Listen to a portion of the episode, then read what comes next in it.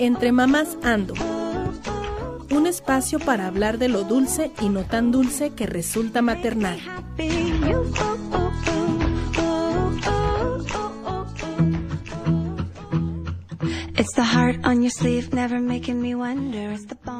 Buenos días, buenas tardes, buenas noches. Bienvenidas y bienvenidos a este episodio 11 de la segunda temporada y casi cierre de temporada de nuestra segunda del podcast Entre Mamasando. Queremos recordarles que este es un espacio libre donde compartiremos nuestras experiencias hablando de lo dulce y no tan dulce que resulta maternar. Y bueno, les saludamos como es costumbre a mi izquierda. Hola, un gustazo. Aquí Mirna Cortés. Hola, hola, Ellen Gutiérrez, aquí al micrófono. Y Gabriela Jaime en controles. Y bueno, volvemos a mandar saludos a la otra parte de la mesa que falta, Gaby y Aide. Este, y bueno, el día de hoy vamos a hablar de un tema más de como del día a día, o no sé cómo lo podamos decir, cómo lo ven ustedes, chicas. Ay, no sé, siento que es uno de los temas que como muchos, entre más nos comparamos o comparamos, más confunde. Sí. Puede ser. Puede ser. Sí, puede ser. O sea, nada es. Todo puede ser. nada es. No es un tema de los que no tienen tanta. Nada está escrito. Bueno, ¿y qué creen? Es el control de esfínteres infantil, que sabemos es la capacidad fisiológica de controlar y contener los esfínteres, tanto anales como uretral, que es defecación y orina. La edad de inicio del control de dichos esfínteres varía de un niño a otro, porque es un tema madurativo, pero en términos generales va de los 18 a los 24 meses y esto depende del desarrollo de los músculos y nervios que hacen posible el control voluntario de los esfínteres. Y bueno, ahora sí que en este, en este tenor, pues bueno, cada una vivimos un proceso diferente porque pues va en función también de la escuela a la que los llevamos, de la situación familiar y demás. Entonces, pues bueno, aquí viene lo bueno, chicas. Vamos a hablar de cómo nos fue en la feria o cómo nos va hasta la fecha. ¿Quién empieza? Tú. Ah, ¿Tú? ¿Tú? Vamos por edades. Por edades. Yo fui la primera de las que estamos aquí. Pues creo que es, es un tema que como todo, que lo ves venir como algo nuevo, preocupa, ¿no?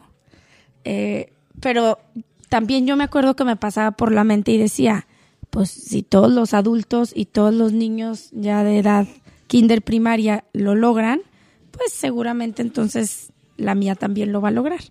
Entonces con Jimena fue para mí fue una, fue una sorpresa porque yo, yo me sentía como mamá primeriza, que no iba a saber bien cuándo era el momento, o sea, como que yo decía, ¿y cómo, cómo voy a saber cuándo?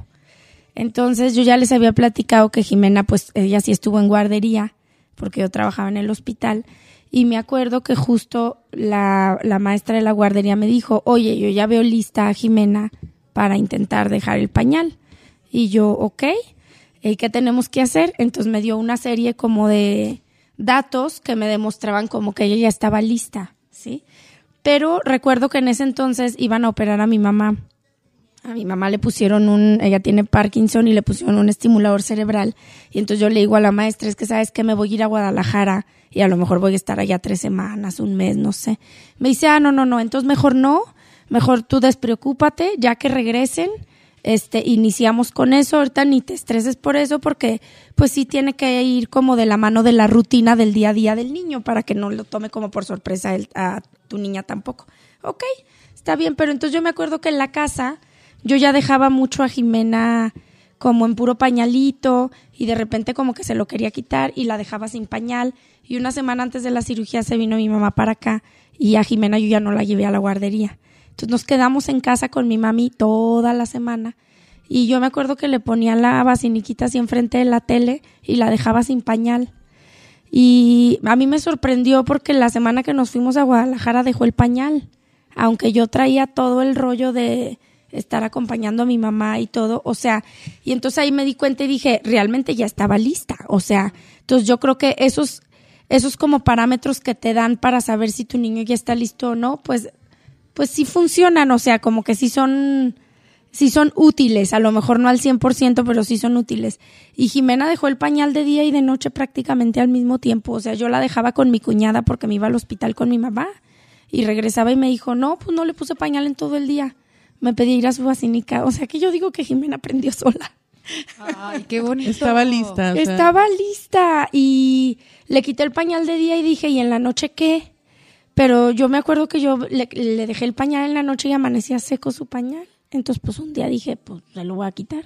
Y se lo quité y nunca tuvimos mayor problema. Entonces, para mí, la primera experiencia de que mi niña dejara el pañal fue, fue una muy grata sorpresa. O sea, de verdad, yo creo que fue en el momento indicado y cuando ella estaba lista y Jimena tenía dos años, en febrero, marzo, abril, mayo, dos años, tres meses cuando dejó el pañal.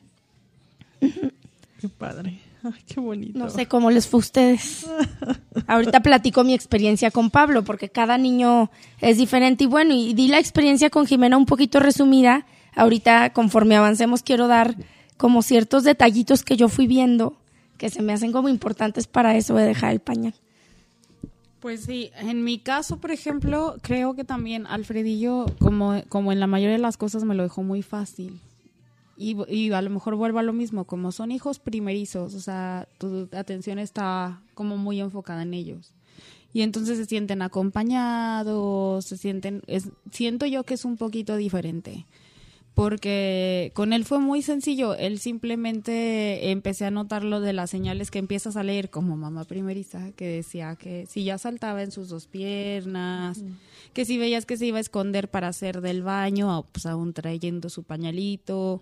O sea, detallitos, detalles que son como señales de o que dicen que ya usan la palabra pipí, que ya dicen su, ya tienen vocabulario y estas cosas y que ellos les incomoda, que empiezas a ver esas señales y para con él fue relativamente sencillo, o sea, las empecé a notar y dije, ah, vámonos, vámonos. O sea, él no tenía, él no iba a ninguna guardería ni nada, era mamá full time. Entonces, pues me lo llevé, o sea, lo empecé a pues lo empecé a cabildear a ver de, ya vamos a ir dejando el pañal, no sé qué, le leí el de el cuento de Elmo, le, le dije así como todo como pues como decían, como decían los en los libros y así. Ah, por supuesto, ya venía María José, no me acordaba de ese pequeño detalle.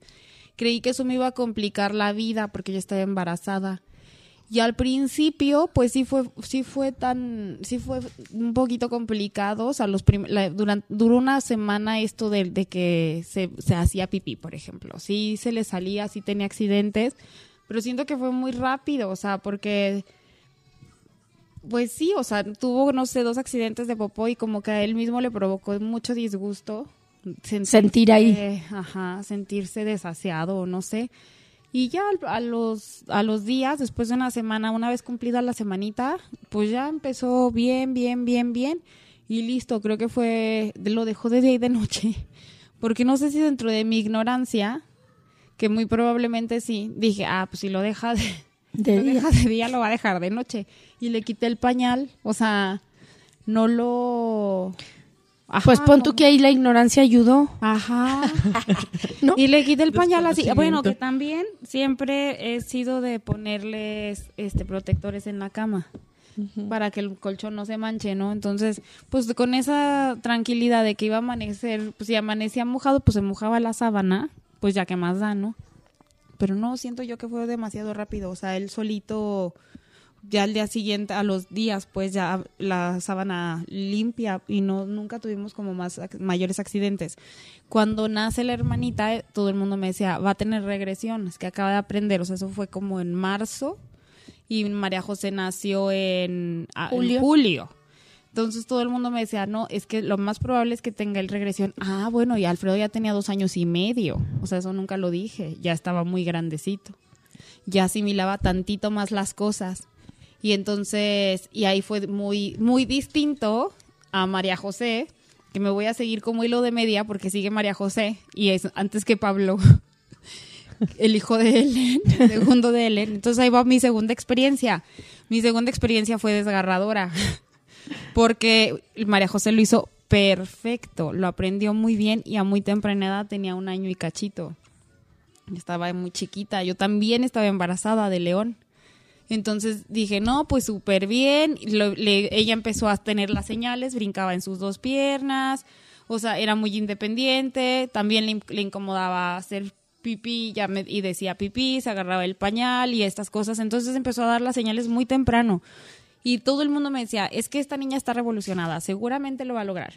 Y ya yo sí, seguro. Y lo intenté y lo logró.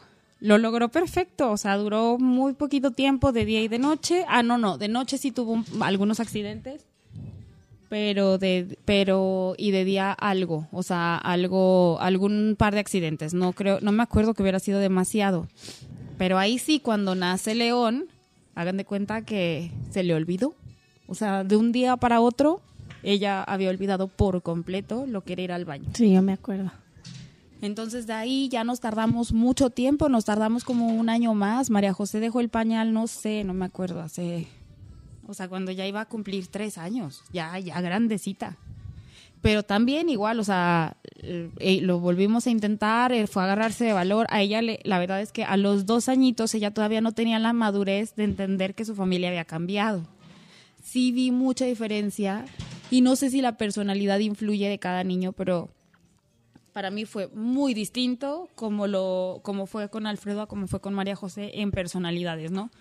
Cuando María José lo, logró la primera vez me impresionó. Y para la segunda vez también me impresionó porque pues tiene mucha capacidad, o sea, si, si lo interioriza lo hace rápido pero la cosa es que sí tardó mucho y la regresión que tuvo también fue un tema psicológico porque se notaba ella en su en su manera de actuar se notaba destanteada pues. Sí se notó mucho y ya y remató en lo fisiológico verdad entonces ahí fue cuando pues te das cuenta que el control de esfínteres se tiene que dar, se tiene que dar en los momentos adecuados en las circunstancias adecuadas cuando tu hijo tú lo ves que cumple las señales y así y no en todos los niños es igual y no todas las circunstancias son iguales. Y yo tengo tres hijos y no sé qué me espera con, con León. Creo que es la primera vez que no voy a estar embarazada para cuando lo intente. no digas. ¿Quién sabe? ¿Quién sabe? no, pero es lo que tú dices. Fíjate, a veces no pensamos en eso. O sea, una parte muy importante es la madurez de cada niño puede ser muy variable, ¿no? Claro. Y que eso a veces nos cuesta como mamás, porque es lo que yo decía al principio creo que es de los temas donde comparamos, muchos, en muchas cosas nos comparamos y comparamos a, nuestros hijos con otros niños, pero en control de esfínteres siempre estamos viendo como a los que están en tu círculo cercanos y ya lo lograron cómo, en qué momentos, si le sufrieron, si no le sufrieron. Y la verdad es que sí te tienes que grabar en la cabeza que cada niño es diferente y que la ventana de madurez es casi como de año y medio. O sea, no es que digas tú, todos los niños deben de dejar el pañal de los 18 a los 24 meses y el que no lo deje en ese tiempo ya está mal. No, la realidad es que tienes desde los 18 meses casi hasta los 4 años para que dejen el pañal de día y de noche, ¿no? Pero se nos olvida esa parte y creo que es lo que luego nos preocupa porque comparamos. Claro, porque yo empezaba a, a, ver, a ver, a ver, María José lo intentó al año y medio. Y pudo. Y bien. Y León, digo, y Alfredo, digo, y ella misma, María José lo intenta a los tres años, pues, o sea, y lo deja hasta los tres años cuando la mayoría de las personas a nuestro alrededor ya lo había dejado. O sea, yo ya tenía, ya empezaba a sentirme presionada, porque ya la mayoría de sus compañeros ya habían dejado el pañal. Entonces, no quería que ella se sintiera como relegada o señalada. Claro, porque uh, tú también usas pañal. Digo, los niños son chiquitos y no tienen ni idea de que están lastimando a otro niño o lo que sea. Entonces yo no quería que ella tuviera que pasar por esa situación. Entonces sí me, empecé a sentir presionada. Y tal vez estuvo bien porque, o sea, que todos los demás, a eso ayuda, que todos los demás están todavía en ese proceso para que ellos, ella todavía entrara a, este sistema de confianza y no se sienta relegada y presionada porque ya todos los demás ya lo hacen y ella no. No sé, o sea, ahí como que siento que sí es mucho de personalidad, de la personalidad es y entre bueno y entre todas las circunstancias que les digo, o sea, el ambiente de alrededor y todo. Y es que si sí, era de las cosas básicas, en las hojitas que nos daban en la escuela decía, o sea, que estés segura de que no vas a tener un cambio de casa, que no vas a, que no va a crecer la familia, o sea, que tengas, que no va a haber cambios tan drásticos, ajá. Digo, hay cosas que no se pueden controlar, ¿verdad? Como la muerte de un familiar o... Claro.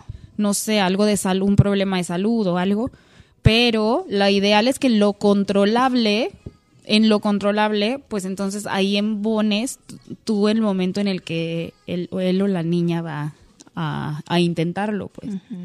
y decía que una vez que ya lo intentaste, no des para atrás. Ya sé. Pero oh en mi caso, yo estaba comprometidísima, pero ya no era sano ni para María José, ni para mí, ni para nadie. O sea, yo tenía, estaba recién nacido el bebé y yo tenía una cesárea y María José estaba de verdad sufriendo porque se orinaba.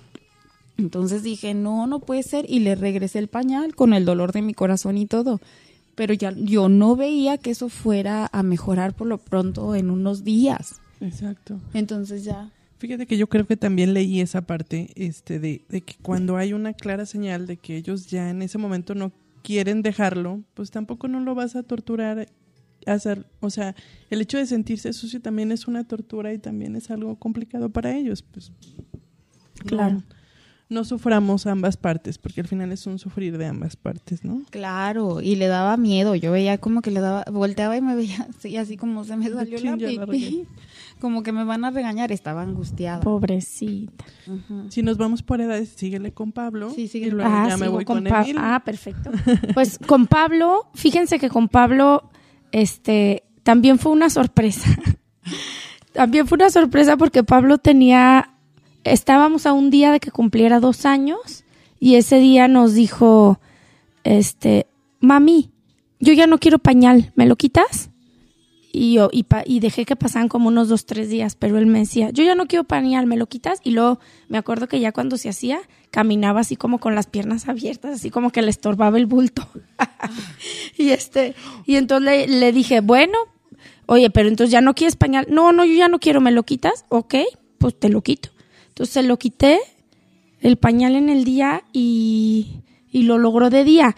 Con, con las dos experiencias de Jimena y Pablo no quiere decir que no hubo accidentes. O sea, yo creo que no hay niño que no tenga accidentes porque pues es aprendizaje. Con ambos tuve accidentes de pipí y de popó.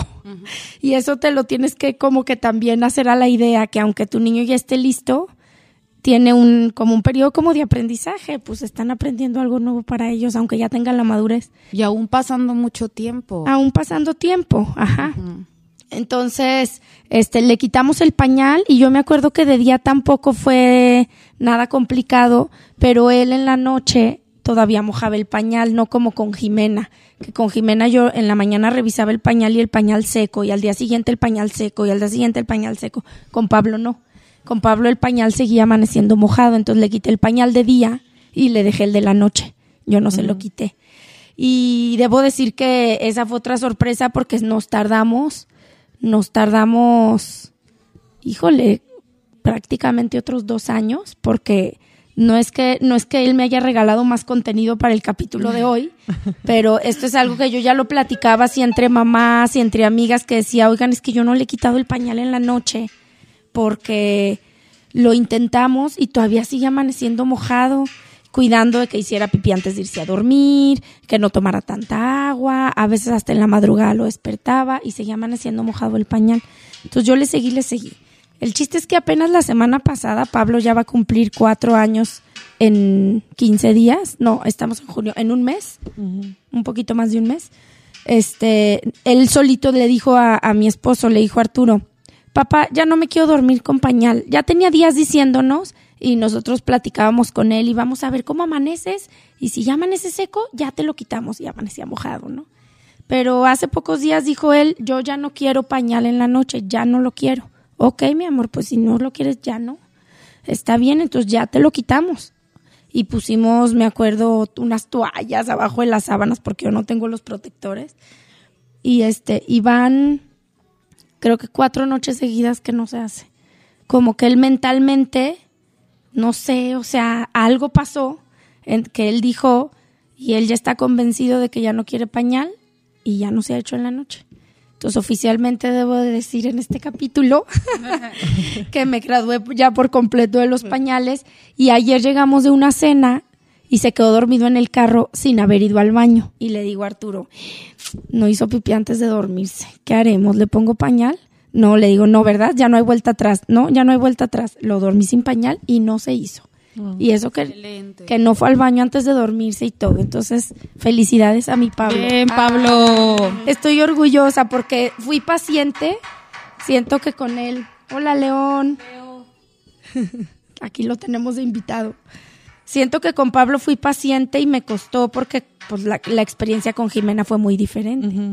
Entonces, lo logré dándole su tiempo y realmente con los dos, tanto con Jimena como con Pablo, pues esperamos hasta que ellos solitos decidieron dejarlo y lo logramos bien. Y, y, también otra de las cosas que creo que fue, que presumo como éxito, que no sé si ustedes lo hicieron así porque Arturo me critica y dice que yo creo que soy la única mamá del planeta que anda así con mis niños cuando están aprendiendo a dejar el pañal. Ah, sí. Yo, no. Para mí, o sea, yo le decía, para mí mi lógica decía, ¿cómo quiero acostumbrar a un niño a ir a un excusado gigantesco? En donde sienten que ven un hoyo grandote y se pueden caer. Claro, y se pueden ir. Y se pueden ir y sienten la inseguridad de que aparte están ahí tambaleando y no se pueden agarrar, o sea, porque ya ves que hay tendencia de que dicen, cómprale vasiniquita y otros no, que se acostumbren el baño, ¿no? Entonces yo decía, no, o sea, pobres, imagínate que te hagan un excusado a ti gigante. que aparte lo veas así de altote y te cueste sentarte y sea un pozote. El monstruo. Además que hace ruido como si se te fuera a tragar, o sea. Entonces, yo, para mí sí fue importante ah, comprarles su basinica y, y, era que hasta ellos la eligieran, su basinica, de qué color. Y bueno, yo a Jimena la ponía hasta a ver tele sentada en su Y la basiniquita al principio la poníamos donde estaba la tele y ella andaba y entonces sentaba y yo le ponía los videitos de Elmo va al baño que me recomendaron y yo la dejaba sin pañalito y ella iba y se sentaba a ver ahí y ahí se sentaba en la basinica y ya luego hacía. Y eh, adopté tanto eso de respetarles que fuera un bañito adecuado para su tamaño que yo a donde iba me llevaba la basinica en la cajuela. Y eso es lo que me critica mucho Arturo. Con Jimena me acuerdo que una vez fuimos al zoológico de Guadalajara, que es de andar todo el día caminando, y yo llevaba mi basinica en mi carriola. Y donde le daban ganas de hacer pipí, ahí le ponía su basinica y la sentaba a hacer.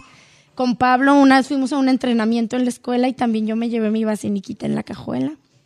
Y a mí me funcionó no me daba pena, no es que los pusiera a hacer pipí y popó enfrente de la gente, me llevaba a mi niño y adentro del baño ponía su basinica y que ahí hiciera. Nada más que yo la llevaba conmigo a todos lados para que ellos hicieran en su bañito, de su tamaño. Y a mí me funcionó.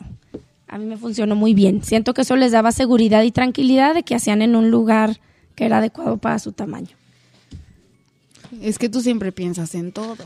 Sí. Estás cañona. Sí. Es, que, ajá, el mundo necesita mamás así. sí.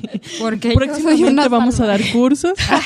Ya sé. No, me criticaba de verdad. Me decía, no manches, tú eres la, única, que, traes una basinica en la cajuela. Yo también cargaba, pero el, la cosa chiquita, ¿te acuerdas? El, adaptador. El adaptador. Ah, bueno, está bien eso. Pero, ajá, yo siempre fui mucho más ruda. De que, o sea, bueno, más ruda y no, porque era de que a mis hijos les decía que era cuando, eh, o sea, los invitaba a que pasara cuando estábamos nosotros en el baño. Le decía a mi marido que le dijera Alfredo y yo eh, con, María José hice lo propio. Y entonces ellos querían, en su afán de ser grandes, pues que era como, ah, yo quiero hacer eso. O sea, como que eh, también León, ¿eh? O sea, también León lo, el otro día me decía, mamá, popó, popó, y se agarraba el pañal y me llevó al baño y me señalaba la taza y le quité el pañal y lo puse en la taza. Ah, y, eso les emociona también, claro, claro. Claro que no hizo nada, ¿verdad? Pero, o sea, como que él se sentía grande y se reía y no sé qué. Ya no me lo he vuelto a pedir, pero si me lo vuelve a pedir, pues lo... Mi idea es que lo vean con naturalidad. Finalmente lo van a hacer tarde o temprano, ¿no? Y a mí, pues el cargar la, la de esta no me incomoda, pero sí tenía que cambiar. Bueno, yo soy muy estresada, entonces le, le o sea, cargaba con el bañito y con el, las, las toallitas y con las de secar y así. Era todo ah, pues, por eso, la, por eso sí es llevarlos al baño. Ajá. Yo lo de que dejaba la basiniquita afuera y en la tele lo hicimos muy poquito tiempo también.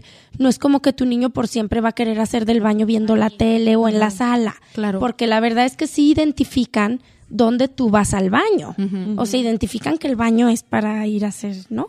Pero en un principio es como un periodo pequeñito, porque yo me acuerdo con Jimena, fue nada más como yo creo que una semanita y después el resto del tiempo la vacinica estaba adentro del baño. Y si querían ir yo los llevaba al baño y si me la llevaba a algún otro lado me iba al baño y ahí que hicieran y ahí ya la lavaba y ahí echaba todo al excusado y así. Pues fíjate que de alguna manera María José, por ejemplo, en pues como creció junto con Pablo, ay, ya ni te hemos dejado hablar, ¿verdad? Y yo estoy como en el episodio pasado, introspectiva, pensando. Ella me dijo, ella me dijo, sigues tú con Pablo. sí, pero ya, Mirna, pero ya cállense, muchachas. Ya, Mirna ya brincó de, Pablo a León y, de y Emilio está entre, ah, no, es cierto, entre Pablo y León. Ah, no es cierto. No, digo, al final creo que estoy introspectiva. Me pasó a lo mejor un poco lo del, del episodio pasado, ¿no? Que me empecé a, proyectar y empezar a, recordar el, el, cómo. Porque la verdad es que yo considero que todavía no lo logro al 100%. O sea, digo, ya sus accidentes son porque entonces como ya controla, se aguanta y entonces como ya se aguantó demasiado, pues viene la ligera fuga, ¿no? Pero sí me costó mucho trabajo. Yo me acuerdo que yo creo que les hablé y particularmente a, a Ellen y a Mirna y les preguntaba en el grupo que tenemos y yo, y es que cómo hago. Igual a mí en la guardería ya me dijeron, no, pues sabes qué, ya vemos a Emilio listo, ya tiene estas señales, me pidieron que observara una, uno o dos días en casa también. Obviamente pues sí, ya brincaba. Le la bronca, el, perdón, el problema con Emilio es que Emilio se tardó más en desarrollar lenguaje. O sea, mm. no decía pipí, no decía popó, pero sí señalaba. Y efectivamente también ya cuando hacía pipí, o sea, ya era así como de, mamá, cámbiame el pañal señalando, no, o sea, ya fuera pipí o popó. Pues al final es una, es lenguaje. Sí, es lenguaje. Se comunicaba. Exacto. Claro. Y, igual, o sea, nos veía y él se emocionaba, o sea, él iba atrás de nosotros, ¿no? Entonces, me acuerdo que fue ya, este, a partir del, señora, el fin de semana, por favor, lleve al niño, que escoja su nica, este, y ya hágale simbólicamente, hicimos simbólicamente, no, este es tu último pañal, te lo voy a quitar, lo vamos a tirar a la basura, ya no lo vas a, hacer, a usar. Ahí nos recomendaron igual que ya el nocturno, o sea, se lo pusiéramos hasta que el niño estuviera dormido para que ya no tuviera la, tuviera la conciencia de que ya no traigo pañal. Que realmente el nocturno yo no lo hice. Y aunque tengo protectores, pero sí dije, bueno, o sea, todavía no tenía los dos años, le faltaba como un mes para los dos años. Entonces se lo seguías poniendo. y hasta la fecha todavía no logro quitarlo. Hay días que amanece seco, de repente dos, tres días, entonces luego llega un, digo, voy a esperar cinco. Llega un cuarto, lo moja y bueno, esa es otra historia. Va de nuevo. Sí, es, me hace que eso ya es comodidad de la mamá. un poco. pues eso, es, importante mencionarlo también. porque luego quieres, se lo quito, pero ya que haga calor. Porque ahorita si se moja le va a hacer daño o porque esto, así, ¿no? Y ahorita que, o sea, ahorita que las estaba escuchando, dijo que ya me voy a brincar un poco las penalidades. Pero sí, o sea, dije, no, o sea, es ahorita estoy pensando, no, ya, o sea, tengo que, tengo que hacerlo porque igual también, este, ya le incomoda, ya se queja, y entonces, pues bueno, eso es otra historia. Entonces, ya empezamos el sábado, hicimos todo simbólicamente, igual este lo que lo que hacíamos es cada no sé, 20 minutos, media hora mm, llevarlo, algunas veces hacíamos simbólicamente también nosotros que hacíamos del baño y todo bien con la pues con la pipí el fin de semana en casa, o sea, lo asimiló muy bien, ya no se, mojaba, no tanto.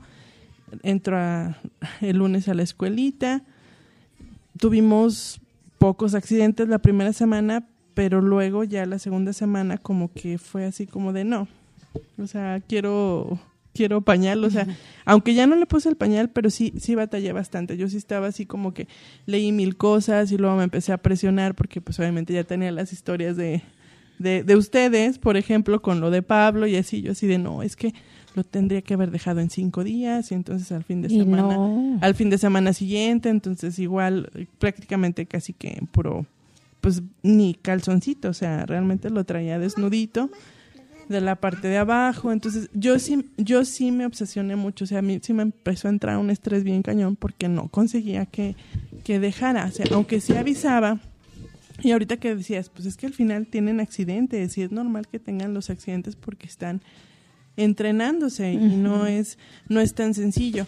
Entonces, entre ir y venir, días secos, días con accidentes, lo que sí es que la popó, este, esa sí la controló Más rápido. mucho más rápido, pero igual, o sea, llegó a tener regresiones. Yo creo que yo me tardé entre cinco y seis meses, ¿no? Y la manera más, de la manera más absurda fue que conseguí el control de esfínter. Le dio una infección en el estómago, con diarrea.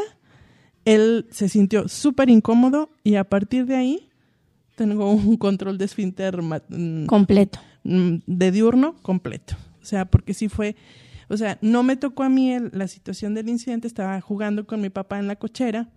Entonces dice mi papá que hizo una cara de horror, así, Tito, popó.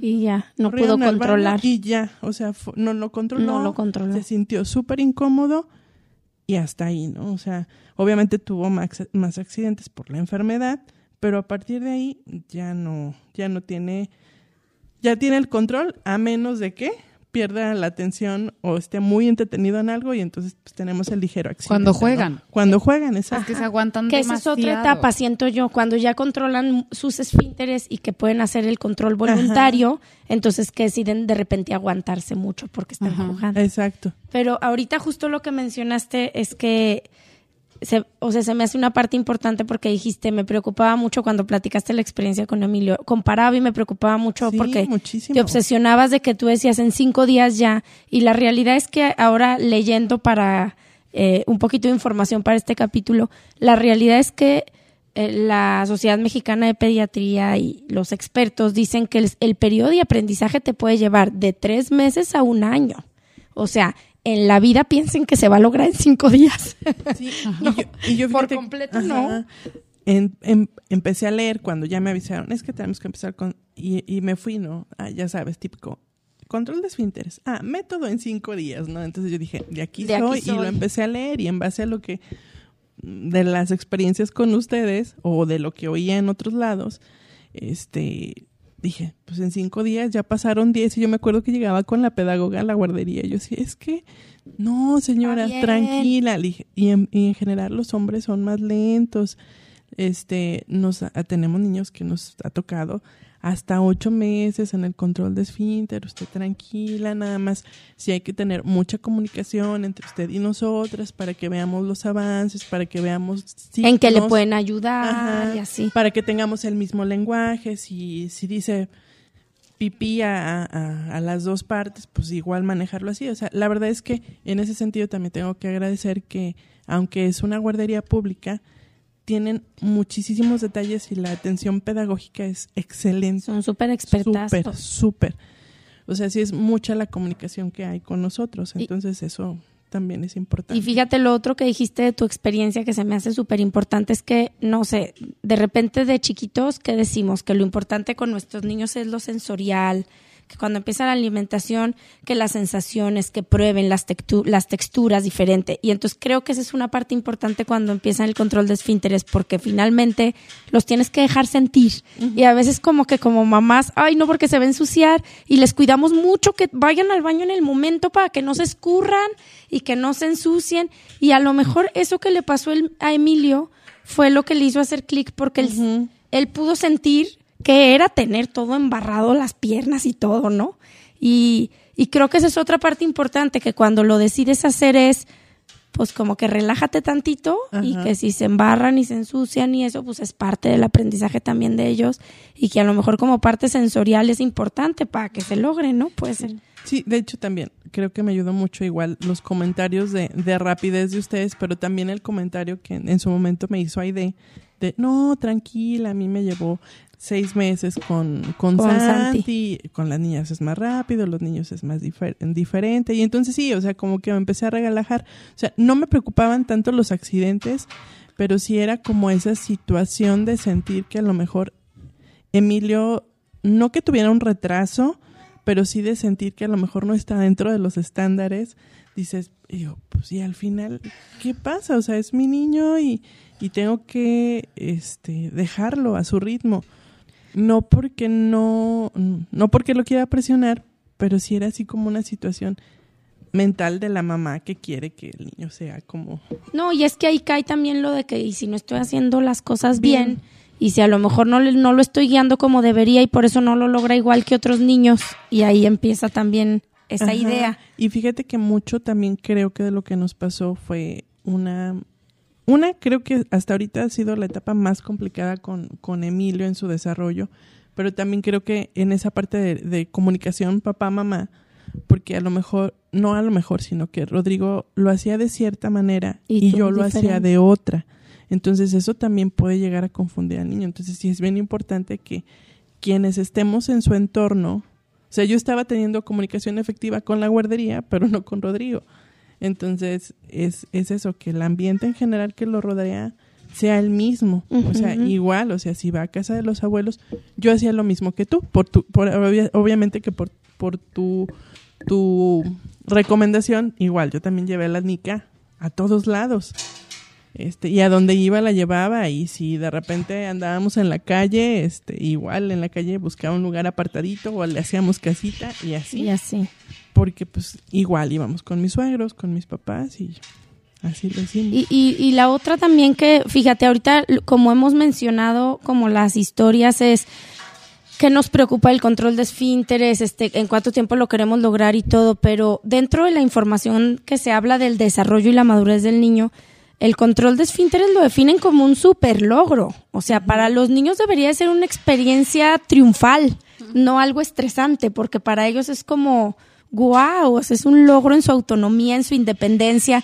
Y siento que a veces como papás nosotros lo convertimos en una experiencia más de estrés porque queremos que se cumpla en tiempo y forma de cierta manera, cuando en realidad pudiera ser una experiencia un poquito más alentadora, más divertida, más de juego, pero la expectativa y la realidad pueden ser diferentes. Fíjate que en ese sentido me acordé de una experiencia, no, obviamente no, no, no mía, pero me tocó con una tía, este, su niña, no la voy a balconear, no voy a decir nombres, pero esa niña ahorita ya tiene veintitantos años, ¿no?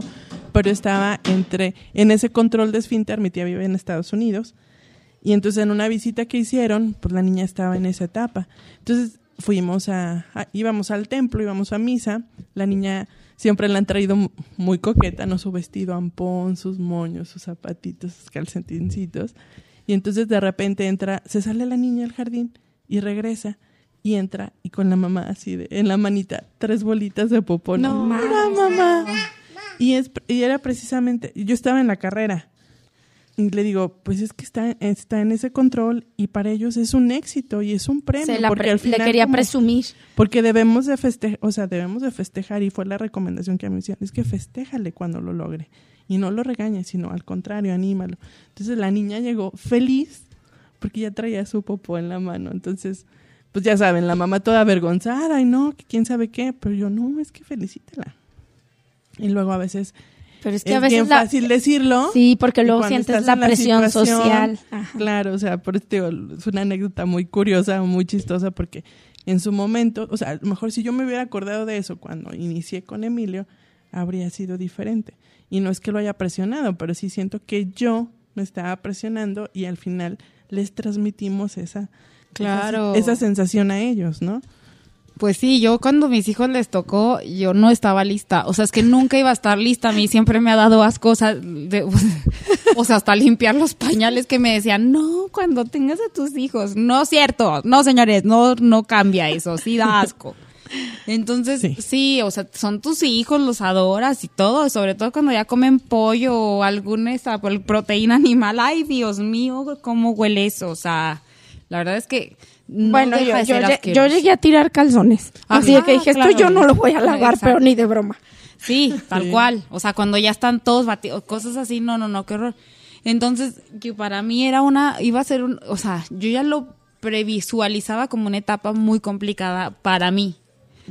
Pero fue divertido en el sentido de que estábamos todos en la casa y que, por ejemplo, María José o Alfredo iban a su, bueno, Alfredo Nicolás, que iban a, a, su vacinica, porque sí les compré vacinica efectivamente, y sobre todo a la hora de la comida, no sé, dice mi suegra, parecen chinches, porque comen y de inmediato defecan, ¿no? Entonces dice, y estábamos comiendo y yo les decía, espérate que termines de comer, si no ve al bañito. Y se iban al bañito. Entonces cuando terminaban todos, eh, todos, o sea, mi marido y así, bravo. Claro, ay, yo sí me emocionaba. Y así, ¿no? O sea, y, y ellos se emocionaban muchísimo, y que el sticker, y que no sé qué. Sí. Entonces, o sea, sí tienes que también hacerlo como una experiencia, o no, no, no tienes que hacerlo, pero es, es mucho más digerible, ajá, para todos si lo haces como justo, como que es un logro increíble y no sé qué, y toda la familia aplaude y toda la familia son un solo equipo para que ellos hagan su, o sea, lo que les corresponde, ¿no? Y eso está, eso está bien padre, cuando tiene tu, tu eh, barrio te respalda. ¿Sí? Sí. Pero luego en la vida real combínalo con una que estás lista para salir, ya tienes todo en el carro y volteas Ah, y Ma- todo, ¿no? Y tú, "Ah, ¿cómo te contienes para que esa sea una experiencia? Sé, de bravo, bravo. Bueno, pero es que ahí no vas a cantar el bravo, bravo. o sea, ahí Sí, no. es, hijo. Pero tampoco le, se supone que tampoco les tienes que dar todo lo negativo, Ah, claro. no se asustan. Ay, sí, tienes que llegar al equilibrio. Y es muy difícil. Pero, no, y, de- y la verdad es que no me pasó, o sea, de que se hicieran, ah, bueno, no, pipí sí. Popo no, nunca me tocó que se batieran, pero pipí sí, sí ha pasado accidentes así como en la, en la silla de auto. Y chútate la lavada de la silla de auto y que no la traes. ¿Y, y qué haces? ¿Lo pones con la silla mojada o le quitas la silla? Fíjate que yo lo que hice fue que compré pañal del de cama y le ponía el pañal a la silla.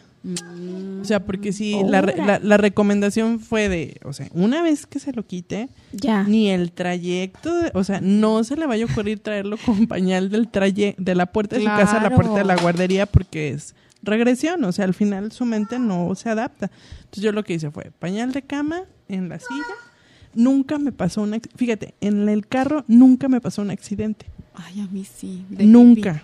Pero fíjate, ahorita que lo dices, yo creo que eso está bien, de que, de que si ya lo decides, ya no hay vuelta atrás, a menos que Ajá, veas que es muy traumático como para tu niño, como lo que pasó con Majo. O sea, tampoco aferrarnos, No. yo No. digo, porque puede pasar alguna situación donde de verdad tu niño todavía no esté listo y si detectas eso, pues a lo mejor puede ser más traumático que le sigas y le sigas y le sigas y ahí todo orinadito el niño todo el día. pues, Claro. no. Pero yo creo que sí se nota, como tú lo notaste con Majo, que yo me Es que acuerdo. A María José se le olvidó. Sí, yo me acuerdo, yo recuerdo. Y ya después que Pablo pues ya lo había superado súper bien y todo, y Majo tardó, y ya después Majo cuando lo logró, lo logró día y noche, y al final Pablo era el que todavía en la noche no le lograba yo quitar el pañal. Entonces, no cabe duda, cada niño madura de manera bien, diferente. Sí. Y fíjate que hay, hay, cuando pasamos lo de la parte nocturna, era donde les, diga, les digo que creo que ahorita ha sido como, caí en la cuenta que ha sido un poco comodidad mía, porque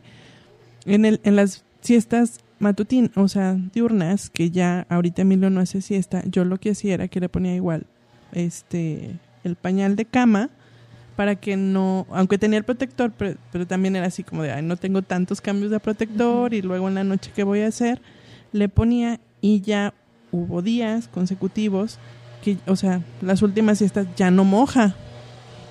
O sea, ya no, ya no, ya no moja en una siesta.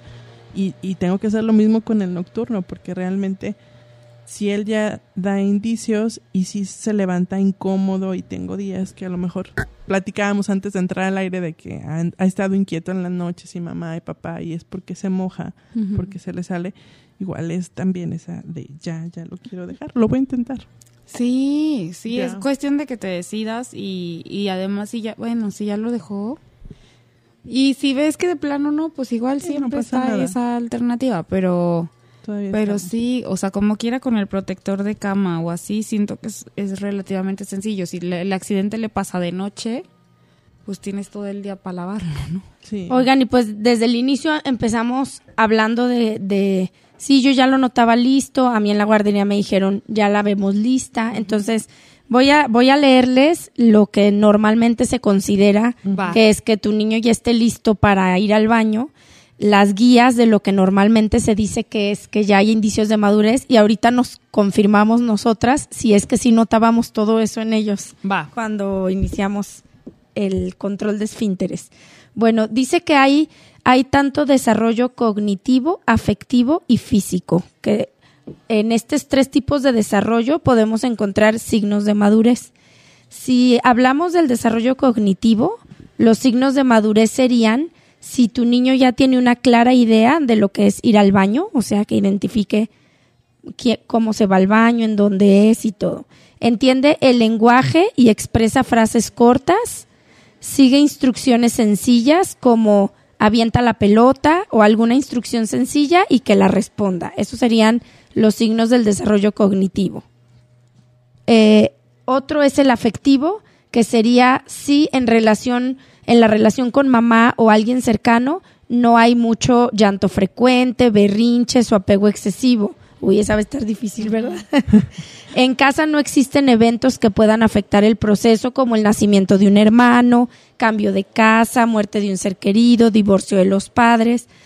Y en, en cuanto al desarrollo físico, los signos de madurez serían lograr anticipar su necesidad de orinar o de fecar, aun cuando no se aguante las ganas, pero que lo logre anticipar. Le molesta tener el pañal sucio, juega a que va al baño y se baja la ropa de la cintura hacia abajo, o vacía agua o arena o cualquier sustancia de un vaso a otro, que ya controle eso. No sé si sepan ustedes de alguna otra, o que les hayan mencionado a ti en la guardería alguna otra. básicamente. y si sí las vieron en, en sus niños. Ay, es que es como, como que luego quisieras ver, que es también lo que me pasaba, ¿no? Que quisieras ver que tiene todo, todo, todo al mismo tiempo. Y no, o sea, una vez que inicias vas viendo como una evolución, evolución, perdón, y a veces dices, ah, check, ¿no? Y entonces pasan días y, ah, mira, esto es nuevo, o esta vez ya me lo está haciendo así, y check, ¿no? Pero yo creo que, o sea, sí se presentan, pero no es como que quisiéramos todo al mismo tiempo. Por lo menos con Emilio no fue así.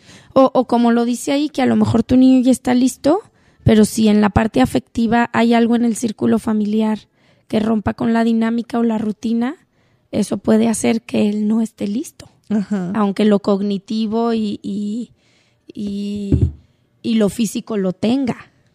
Así es. Entonces, al final es un proceso emocional también muy importante, ¿no? Entonces... Sí, pues va dentro de los hitos del crecimiento, ¿no? el, el, control de esfínteres es uno de los más importantes, así como gatean, o sea, bueno, como levantan el, la cabecita, como empiezan a tener, a, a, rotarse, luego este, empiezan a tener movimientos como para de, de movilidad y luego gatean, caminan, etcétera, es uno de las de las de las fases que tienen que cumplir en el lenguaje. Como, como un reflejo o algo de motricidad, porque finalmente es algo que de manera voluntaria no se controla, o sea, es como si los esfínteres no los controlan de manera voluntaria y tienen que dar esa madurez, así controlarlo de manera voluntaria. Ajá, pero es parte del... Se, se, va a oír muy feo y ahorita me acordé, ¿no? Pero creo que alguna vez ya habíamos comentado que al final como humanos a veces no, no a veces, sino que maduramos más lento que los animales en ciertas cuestiones, ¿no? Y es, y es, por eso les digo que a lo mejor, espero no ofender a nadie, este, por ejemplo, los gatitos o las perritas, la mamá estimula con la lengua el, el esfínter. Ya, y es al final, no es que lo, vamos, o sea, tienen un proceso diferente, ¿no? no, y Mirna, gracias a Dios, porque si con los pañales no puede.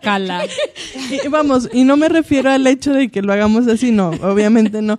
Pero al final son estímulos, o sea, son estímulos que hacemos o señales que detectamos en, en, nosotros o en los en nuestros niños. No, perdón, perdón. ¿Qué pasa? ¿Quieren que lo corte? Gatito.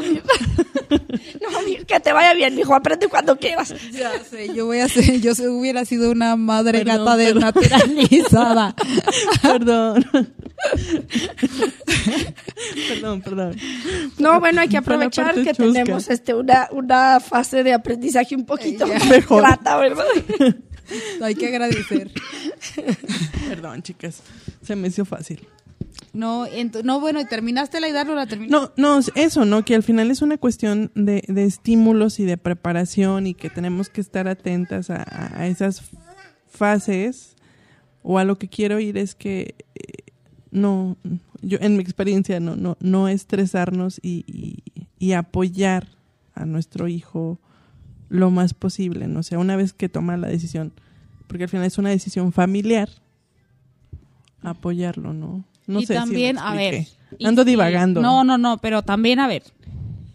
Habemos mamás que somos más estresadas, ¿no? No, eso sí. Ajá, entonces, sí, o sea, esto, si necesitas una preparación psicológica, es lo, no sé, o sea, tú valórate. Y si es, ide es lo ideal es que sanes esa situación antes. Porque claro, o sea, yo veía que se, cuando, cuando me acuerdo de las de los flashazos, me acuerdo de, de Nico cuando hacía, se le salía la popó, cuando tuvo los accidentes de popó. En serio, yo tenía que irme al baño, respirar profundo, porque de verdad ganas no me faltaban. Claro. O sea, y chútate la limpieza de eso del piso, guacala, qué asco. Y luego que el perro no se acerque. O sea, y luego también hay quienes cuando empiezan control de esfínteres no salen de sus casas en dos semanas, ¿no? Ajá. Que para que no, o sea, para no correr riesgos, pero obvio después de que tienes más de un hijo, eso es algo un poco imposible, ¿no? Fíjate que yo en esa parte leí que es importante precisamente prepararlos a las salidas, ¿no? Y es parte del entrenamiento. O sea, es, vamos a salir a la calle, vamos a ir a dar un paseo, entonces necesito o necesitamos ir a hacer pipí antes de salir o intentar hacer pipí antes de salir, ¿no? Y ya, sales, a lo mejor no vas a salir tres horas, pero sales 10, 15 minutos, regresas y es lo mismo, o sea, ya regresamos, vamos a hacer del bañito, para, y eso sí lo apliqué con Emilio y creo que fue parte, parte del éxito de que nunca tuvimos un accidente en la silla, por ejemplo. A lo mejor y sí. Fíjate que, ah, perdón. No, no, no, no, a nosotros no, yo no me preparé de esa manera, o sea. No, fíjate que a mí me, ya no me acordaba de una recomendación que me dieron en la, cuando Jiménez está en guardería y siento que sí me funcionó, pero también siento que dependiendo cómo lo lleves puede ser medio traumático a mí me recomendaron que en inicio, y suena lógico porque si están en un como aprendizaje de esa nueva maduración que quieres terminar de desarrollar, pues parte del aprendizaje es ser como repetitivo, ¿no? Con los niños. Entonces, acá me recomendaron que, por ejemplo, la primera semana, cada media hora, aunque no me dijera, yo la llevara al baño. O por lo menos preguntarle si quería hacer pipí. La segunda semana, cada hora. Y la tercera semana, creo que ya cada dos o tres horas y ya después cuando él te diga. Siento que a mí con Jimena sí me funcionó, pero de repente al principio como que la llegaba hasta enfadar de cada ratito preguntarle. Entonces, por eso como que es un arma de dos filos, porque luego si estás ahí, ahí, ahí, nada más hasta los puedes traumar más de ya déjame mamá. Entonces, sí funciona como que al principio no esperarte a que ellos te digan, porque al principio ni ellos saben bien Claro. ¿Cuándo? Entonces, como que sí tienes que ser tú un poquito insistente y un poquito repetitiva, aunque ellos no te digan que, o sea, ya pasó tanto tiempo, vamos, mi amor, vamos al baño, pero tampoco ser tan hostigante. Se tiene que lograr ahí como medio el equilibrio. Y ya poquito a poquito, como a la tercera semana, intentar que ellos solitos ya te digan. Me acuerdo que con Jimena sí me funcionó. Sí, porque al final se acostumbran a que tú los lleves al baño. O sea, es, tengo que hacer pipí cuando mamá me, me lleva y eso también es no logras un control adecuado porque no está siendo no está siendo consciente realmente de cuándo quiere y cuándo no. Por eso a lo mejor solo al principio, porque es como aparte del aprendizaje. ¿Y en qué momento dejas de acompañarlos al baño, saben? A ver, platiquen. Yo, la verdad, yo no tengo ni idea, pero sí ahorita me está pasando con él de que es, quiero hacer pipí, o sea, me avisa, pero es, tú no, mamá. Y ya, entonces, y es un, es un aprendizaje, ¿no? Porque ve que tú cierras la puerta del baño para hacer del baño y entonces es, no, tú no, mamá, yo solito. Y, está chiquito. Entonces cierra la puerta y él solito baja y él solito hace y entonces ya nada más entro yo a ayudarle a limpiarse porque también ya ahorita ya no quiere que lo limpie yo. En serio, no, pues fíjate que con a mí con Pablo me ha pasado diferente. Con Pablo, más bien yo he tenido como que insistir un poco. A él le gusta que yo lo acompañe al baño o si va a él dejar la puerta abierta. Entonces, mamá, pipí, mamá, pipí. Y yo he tenido que insistir un poco en, córrele, mi amor, siéntate, tú ya sabes cómo, ahorita voy. Y yo me hago a pato y él va al baño y ya hace y ya luego llego yo nomás a ver que esté todo bien y ya. Pero no, de él no ha nacido así como dices con Emilio, de decir yo solo, mamá, y cerrar la puerta, no. Sí, de hecho nos sorprendió. la respuesta correcta. Porque ya ha habido, no sé, tres, cuatro, cinco veces que de repente mm, vamos nosotros al baño y, oye, ¿tú acompañaste a Emilio? ¿Tú acompañaste a Emilio? No, y ya está la pipí en el bañito, porque ahorita estoy en la transición del, del chiquito al grande. Que también está padre esa transición. Entonces es como de no aguanto. Y de repente nada más escucho también que levanta la tapa del baño grande. Entonces así de, ay, corre, porque entonces, sí me entra como el estrés de que se va todavía, está chiquito y todavía se pueda hundir. Y eso me ha ocasionado, esa autonomía que quiere, me ha ocasionado dos incidentes en guardería. De que por el hecho de, querer ir solito, pues no lo van a dejar salir del salón solo, entonces se hace popó. Mm, Pero es, estamos en ese proceso. ¿Y a ti? Ay, no me acuerdo. ¿No te acuerdas? no, o sea, con Alfredo la verdad es que no me acuerdo. Qué mala onda. Y de María José ya tiene mucho tiempo que le digo, ve, ve, porque yo estoy haciendo cosas. Ve, ve al baño y yo te, y avísame nada más, grítame. Y me grita ella, mamá, ya acabé. Pero fíjate, ahí lo, ahí se da como de forma natural, porque pues tú estás en otra cosa y ella ya va yendo, ¿no? Al baño. que no le di alternativa, o sea, sí, ella sabe que yo estoy haciendo otras cosas y que yo tengo, y nada más me avisa, mamá, voy a ir al baño. Y yo, sí, pipí o popó, porque yo sí la sigo, la sigo aseando con toallitas húmedas. Entonces, le digo pipí o popó para prepararme con la herramienta de las toallitas húmedas o no. Entonces nada más me dice ella, eh, pipí y ya. Entonces ya yo me organizo y ya voy voy en cuanto me diga. Pero de, o sea, no le di como la alternativa de te acompaño. Fíjate, esa pregunta está interesante. Interesante porque como que ya lo haces, ya lo dejas de manera más natural, ¿verdad? Como que esa eso ya no nos preocupa tanto, pareciera. Vamos a poner una pregunta en, en, en, Spotify nos da la opción de poner una encuesta. Ajá. Entonces, a quienes estén escuchando el episodio, por favor no olviden al final de, escucharlo, vamos a poner ahí de, de, cuál es la situación, o sea, cómo ha sido ese hacer solito o a qué edad empezaron a ir solitos al baño para ver una estadística. Pregunta interesante. Igual en redes, la ponemos por ahí para que nos contesten. Igual y si nos quieren platicar su experiencia también, si ha sido algo traumático, algo no, algo chusco. ¿Ustedes tuvieron alguna así vergonzosa? Sí, aquí, aquí en tu casa. Ah, cuando estaban jugando aquí en la sala. Cuando estaban jugando y que ya nada más, este, creo que fue Jimena la que dijo, mamá, huele, huele raro huele feo. Ay, Emilio estaba como si nada jugando. Como si nada jugando y mi chiquillo ahí Así nos pasó con mi sobrinita en su fiesta. Espero no balconear a tu esposo, pero me acuerdo hasta que dijo, huele, huele como, como papá o como cuando hace papá, algo así. Cuando papá entra al baño. huele a baño de papá. Huele a baño de papá, sí. Perdón, perdón Arturo, te quiero mucho. Pues Estás despedida. Sedita, sedita. No, me acuerdo con mi sobrinita también en su cumpleaños y trae vestidota de princesa. Sí, Andrea, ¿verdad? Feliz abriendo sus regalos, feliz, abriendo los regalos con todos los niños alrededor. Y yo pasaba por ahí, me agachaba de, ay, ¿qué te regalaron? Y olía. Y también ella como si nada, o sea, ella estaba disfrutando su fiesta. Ah. Entonces, pues sí, hay momentos así. ¿Tú, Mirna? No, no me acuerdo, o sea, no me acuerdo. Lo, lo bonito fue que le, todos les, le echábamos porras y esas cosas, pero de, de cosas divertidas definitivamente no. No es divertido, realmente. Y de cosas chuscas, pues no, la verdad es que lo tendría que dejar en un comentario en nuestras redes sociales. Muy bien.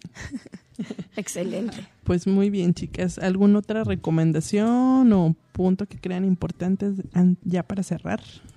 Pues yo creo que nada más grabarnos, que es un proceso que puede ser largo, de, que puede durar casi hasta un año, quién sabe si más. y, y, que traten de que sea, pues lo que dijimos, que, que sea realmente como un triunfo para esa personita que está desarrollando su autonomía. y, ya, y ya, porque de ahí pueden salir muchas cosas este, estresantes, desgastantes, no muy limpias, pero pues son parte del proceso. Así es. Mirna. No, pues yo creo que eso, tratar de ser un, un, acompañante en el crecimiento de los niños, que ser tratar de ser parte del equipo que, o sea, que los niños tienen su porra, su equipo, que el barrio los respalda para que, para que se sientan en confianza finalmente de, de que lo que están haciendo es un proceso completamente natural y sí tratar de naturalizarlo. O sea, si eres como yo, prepárate psicológicamente, prepárate a que mm, vas, lo vas a ver, lo vas a limpiar, no tienes alternativa. Pero, pero es por un bien y lo, vas a agradecer porque es parte de su crecimiento. Es parte de eso. Sí, yo creo que la recomendación que haría, porque sería, si puedes documentarte, si puedes preguntar, si puedes, este, incluso a lo mejor hasta con el pediatra, ¿no? Bueno, dígame, este, consejos o no sé. Pero creo que lo importante es, como dices Mirna, relajarnos y sobre todo estar bien conscientes que cada niño es completamente diferente, ¿no? O sea, que cada niño tiene su ritmo, que cada niño tiene su carácter y eso influye en, en, es, en, en sus procesos y nada más. Y en el resultado. Y en el resultado, exacto. Y, y, que el tiempo, pues no es una premiante, ahora sí que es, este, al final, creo que, por ejemplo, en mi caso, este, a veces la, la, la escuelita o la guardería pues te implica que adelantes a lo mejor un poco los procesos, ¿no? Pero pues al final pues no podemos echarnos para atrás porque es un proceso, pero sí acompañar a nuestros pequeños de la mejor manera y estar en comunicación con sus maestros o con quienes están a su cuidado. Nada más. Y que Dios los bendiga a todos. Ay, sí. que la fuerza te acompañe. Que la fuerza las acompañe. Cada quien sacó su ñoñez de película. ¿no? Y bueno, este, nada más como, como recomendación igual también, que siempre procuremos darles frases positivas en, en, cualquier situación, ¿no? O sea, obviamente debemos de guardar mucho la calma en, en, algunas situaciones, pero sí procurar darles frases positivas de refuerzo de, ah, lo hiciste muy bien, este, solo tienes que estar sentado un ratito y luego nos levantamos, nunca forzarlos, o sea, si, si lo sientas, si no quieres hacer pipí, pues no lo forces, ya, irá en la siguiente, ¿no? Pero sí, de muy bien, esta vez no lo lograste, la próxima vez lo vas a lograr, este, yo sé que tú eres capaz de hacerlo, si necesitas algo pídemelo, entonces ese tipo de frases, reforzarlo siempre con ellos. Y pues bueno, llegamos nuevamente al final de este episodio y queremos comentarles que este es el penúltimo episodio de esta temporada, nuestra temporada 2. Entonces, el siguiente, que es el episodio 12, es nuestro último, es nuestro cierre de temporada y por ahí tenemos una sorpresa preparada para ustedes. Ojalá que sea de su agrado, tanto como el, el que nosotros lo estamos esperando ya desde el cierre de la temporada pasada. Será grata sorpresa. Entonces, pues bueno, nos despedimos. Bueno, pues muchas gracias a todos, a todos. Espero que les guste el capítulo. Déjenos sus comentarios. Ellen Gutiérrez. Es un gustazo estar aquí.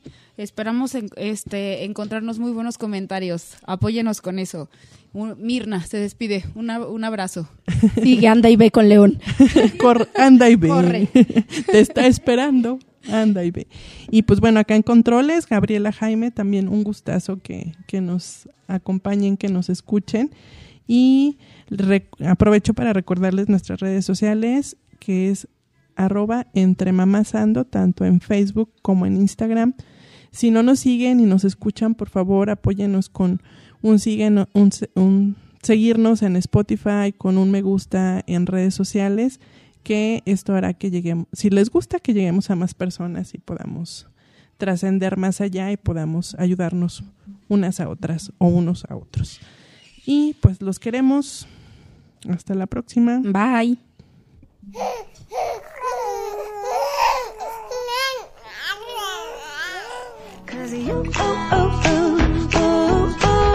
Entre mamás ando. Un espacio para hablar de lo dulce y no tan dulce que resulta maternal.